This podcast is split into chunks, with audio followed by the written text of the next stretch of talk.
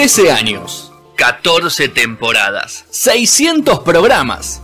No son horas. El algoritmo que no conduce a nada. Jueves, 19 horas, por Radio a la Calle. La primera es la vencida, la tercera es la tercera. Ahora sí. Ahora sí. Arrancamos. ¿Ya te arreglaste la camisa? Sí, estoy impecable. Bien. estoy impecable. Ahora sí. Vamos, vamos, Rodri, arranque. Bueno, eh, les quería recomendar películas de este director de animación japonesa que se llama Hayao Miyazaki y que pueden ver todas sus películas en Netflix. O sea, es una gran oportunidad para poder verlas y no tener que andar buscándolas por ahí, bajándolas, viendo los subtítulos. Es como que es una oportunidad inmejorable.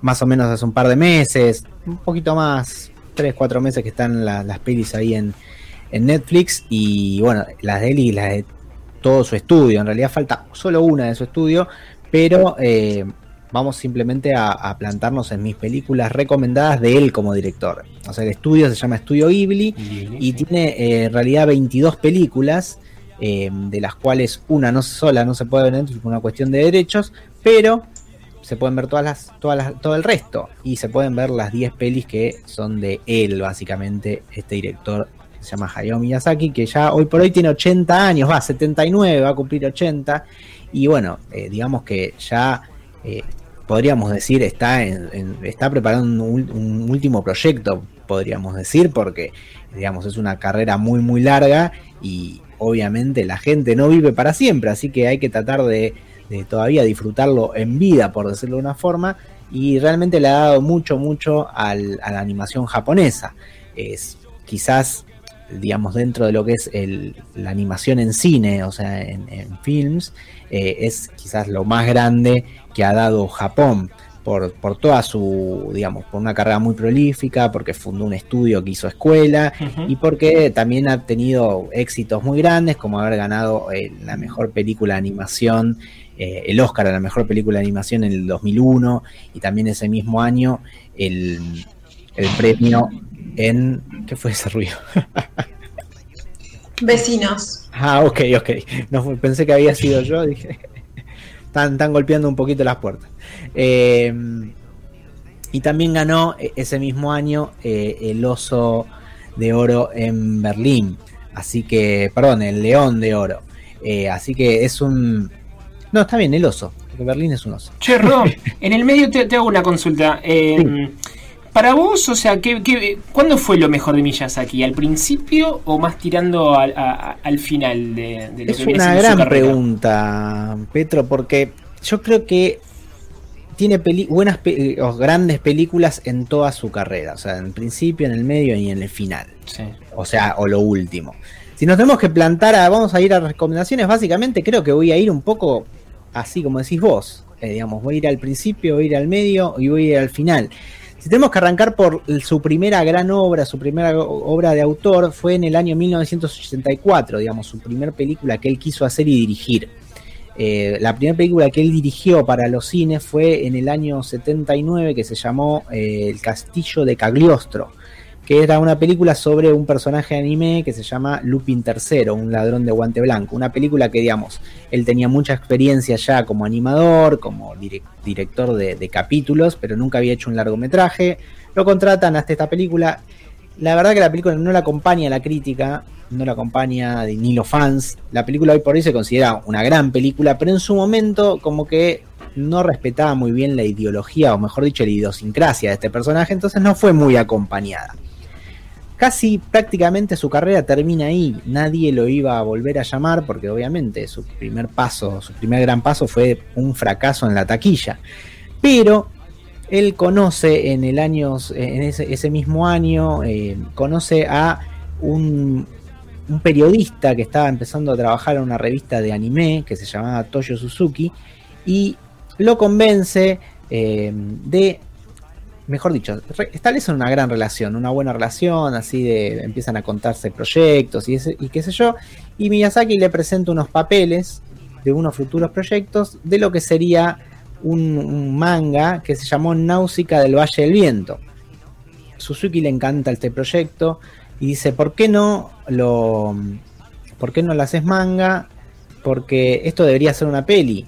Y como todas las películas se basan en algún, tienen un sustento en algún manga, o sea, en un cómic japonés, nadie la va a querer. Bueno, más o menos eh, logran este, hacer este manga, este, este pequeño proyecto que tenía Miyazaki, es un éxito, lo publican en la revista de donde estaba escribiendo Toyo Suzuki, y luego, como le va tan bien, aparecen, digamos, los proyectos para hacer un largo de animación para el cine, y nace la película, lo que sería la primera película de autor, o, o, eh, o mejor dicho, de propia iniciativa de Hayao Miyazaki, en el año 1984, Nausicaa del Valle del Viento, que es mi primera recomendación en el día de hoy. Esta película es del marzo del 84 y tiene una temática súper actual. Eh, para, por definirlo de una forma, el mundo, o mejor dicho, hay un montón de humanidades, o, la humanidad está relegada a vivir con barbijos, con escafandras, con cosas así que lo protejan de, de la del aire porque el aire está contaminado por esporas. Unas esporas que tira un hongo que obviamente te envenenan y te matan.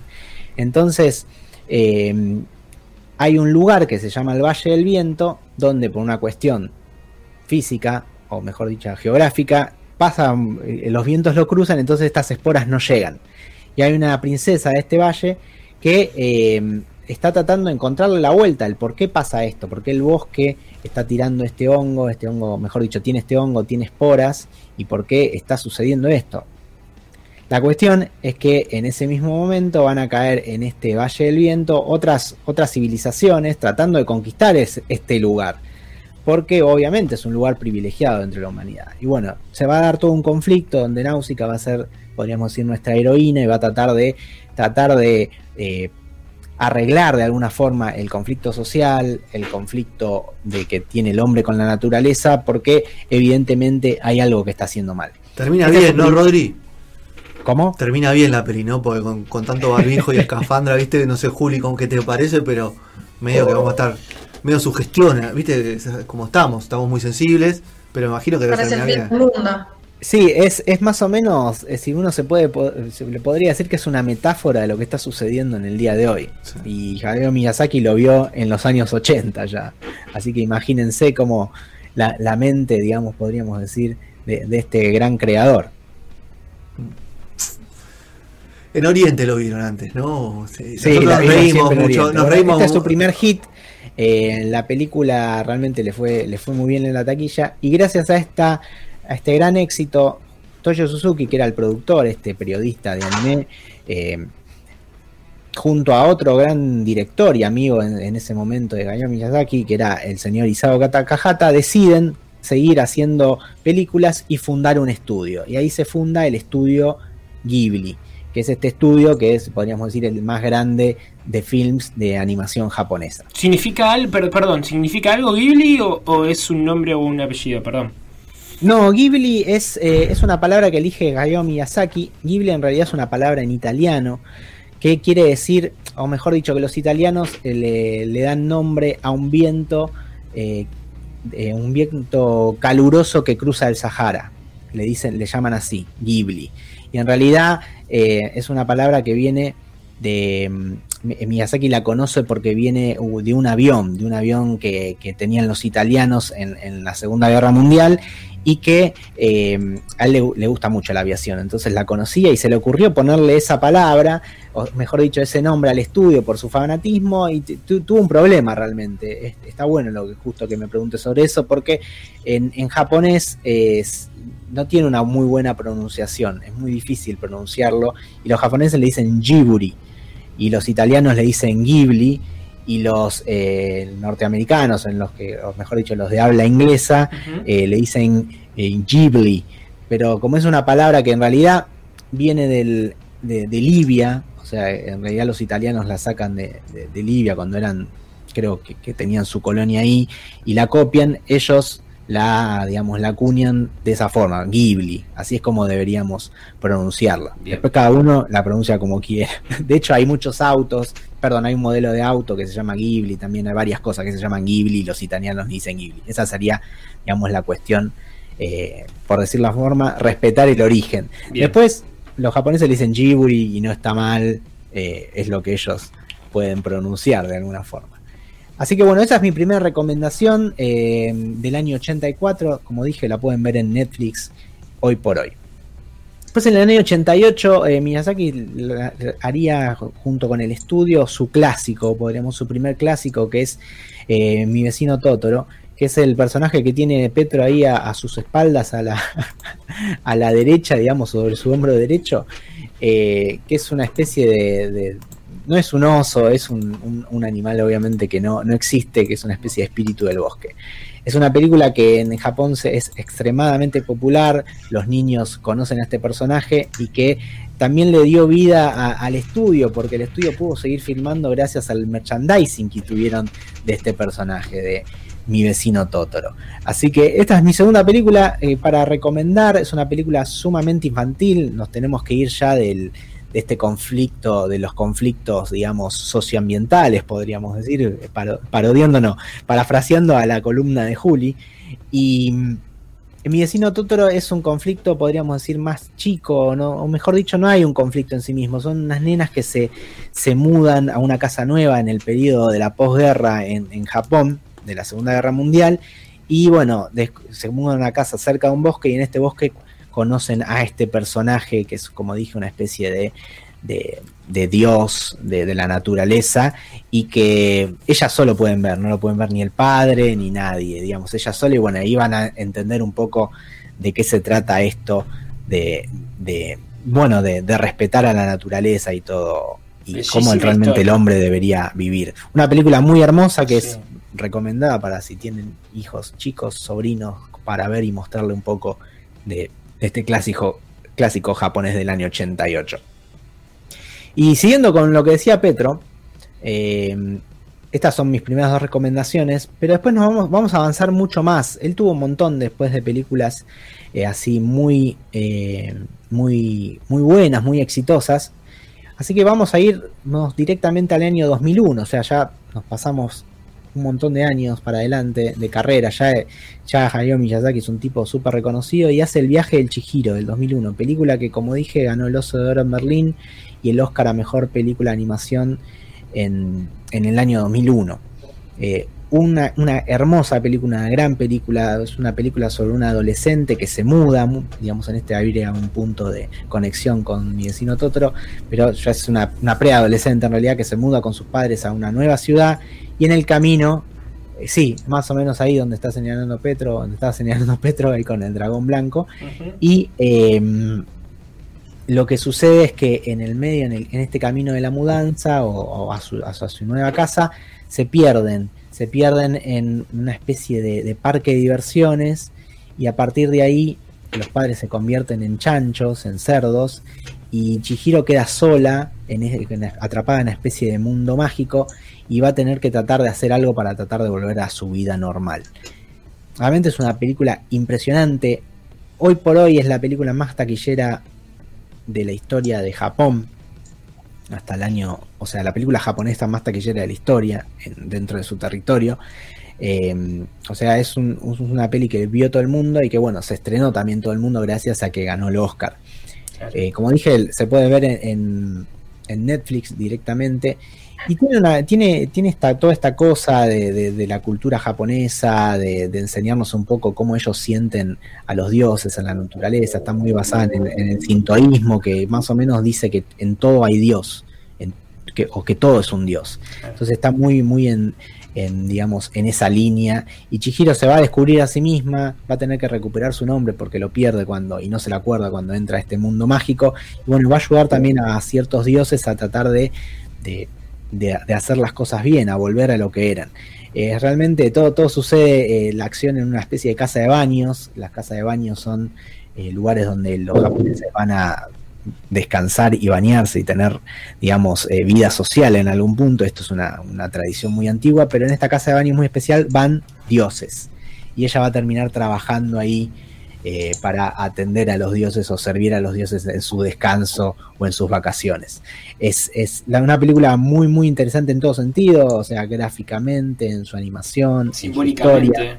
Son muy, fuertes conceptualmente, ¿no? Es un director que del concepto hace o sea, la película se desprende del concepto, ¿no, Rodri? Sí, sí, sí, exactamente. Queda muy fuerte. Además tiene una forma muy particular de trabajar y de, hacer sus creaciones, sobre todo sus películas así de, autor. porque trabaja sin guion. Eh, tiene un, tiene un método muy, muy complicado, digamos, para todo el resto, para toda la gente que trabaja con él. Es básicamente, él tiene, hace el storyboard y a la vez que hace el storyboard va definiendo cómo sigue la película. La película no existe antes de que él la empiece a dibujar. Y todos tienen que esperar que él entregue sus bocetos, o mejor dicho, el storyboard escena por escena, para poder continuar con la producción. Es como Imagínate sentarte atrás de alguien, esperar que haga para vos poder continuar con su trabajo. Y cada película toma o le tomó más o menos unos dos años. Es, realmente un, caos de alguna forma trabajar ahí, porque si él se enferma, se, para la producción, no tenés un guion, no tenés para dónde, cómo continuar. O sea, es abarca todo, todo el trabajo de alguna forma. Qué loco, qué loco habrá sido ver al, equipo cuando, cuando le mostró el storyboard de, de Chihiro, ¿no? O sea, qué, qué complejo. Sí, ni hablar. Ni hablar, ni hablar. Eh, es, es realmente. Realmente ellos, eh, Takahata y Miyazaki, se armaron un estudio para poder trabajar como ellos querían. O sea, ellos no podrían trabajar por otra persona porque tienen, o para otra, o a pedido, o para otros estudios, porque tienen una forma de trabajar que es simplemente imposible. O sea, ellos tienen un proyecto en la cabeza, presentan una idea con una imagen y el productor dice, bueno, hagámoslo, a ver qué sale. Y es como una especie de apuesta que están haciendo todo el tiempo hasta terminar el proyecto.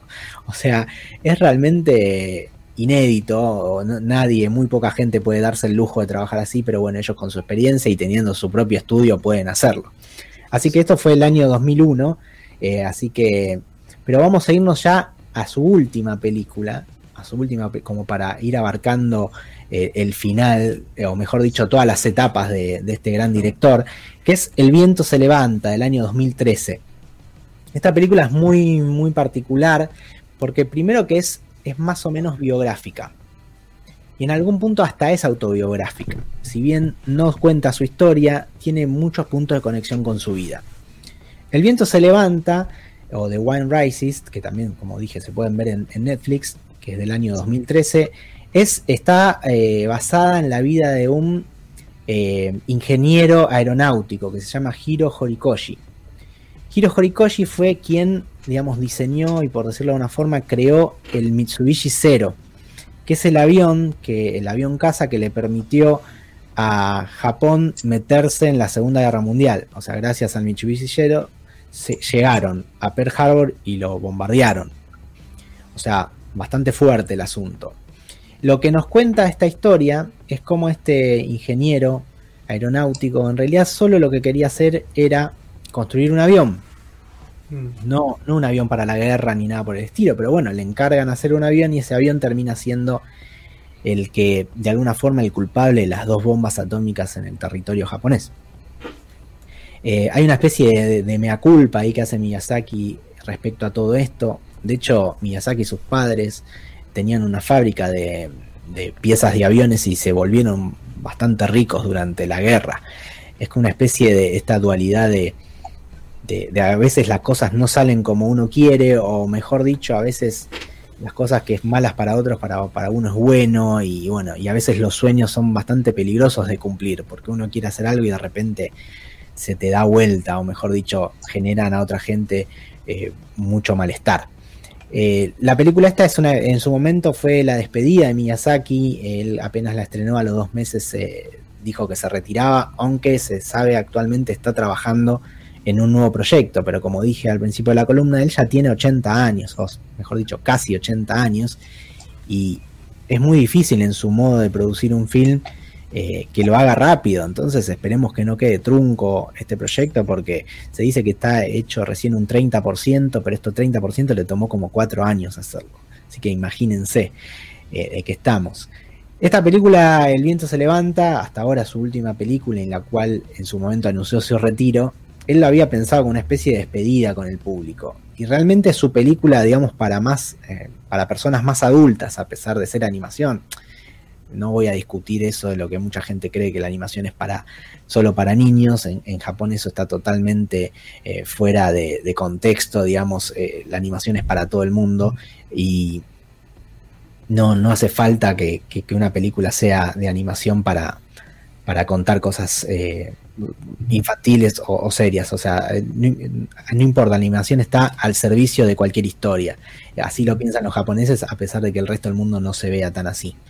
Eh, y esta historia realmente es, es, hermosa, como dije, cuenta la historia de este, de, este ingeniero aeronáutico, pero eh, hay muchos puntos de, de, conexión con su propia vida. Es una especie de, de como dije antes, de mea culpa, o mejor dicho, de, de, poder expresar lo que él sintió a lo largo de su vida.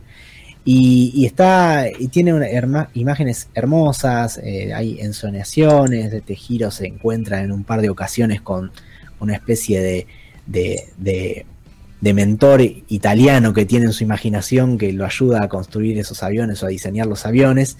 Y bueno, también hay una historia de amor, la historia de amor que tiene con su prometida, que tiene una enfermedad muy grave, tuberculosis, y que bueno, en, en, es muy difícil que sobreviva.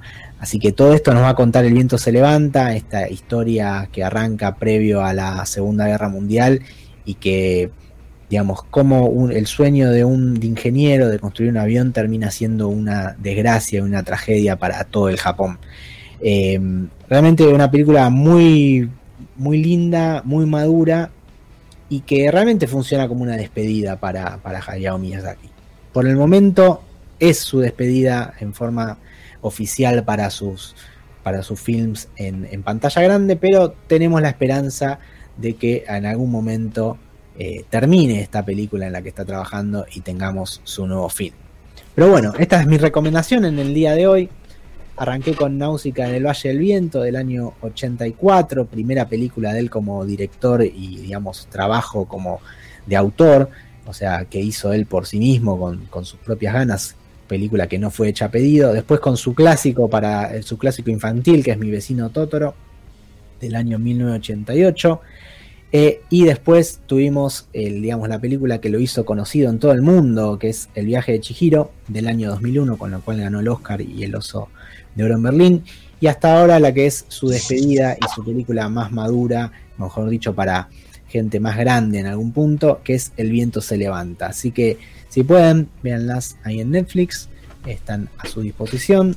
Están muy bien en, sus versiones eh, dobladas y subtituladas, así que eso no es poca cosa. Hace un tiempo que esas películas no se conseguían en, digamos, en esa calidad, así que está bueno aprovecharlas. Así que si se quieren meter un poco en la, en la filmografía de este director, creo que es una buena oportunidad de hacerlo con estos cuatro, con estos cuatro filmes. Muy bien. Completísimo el informe de Rodri.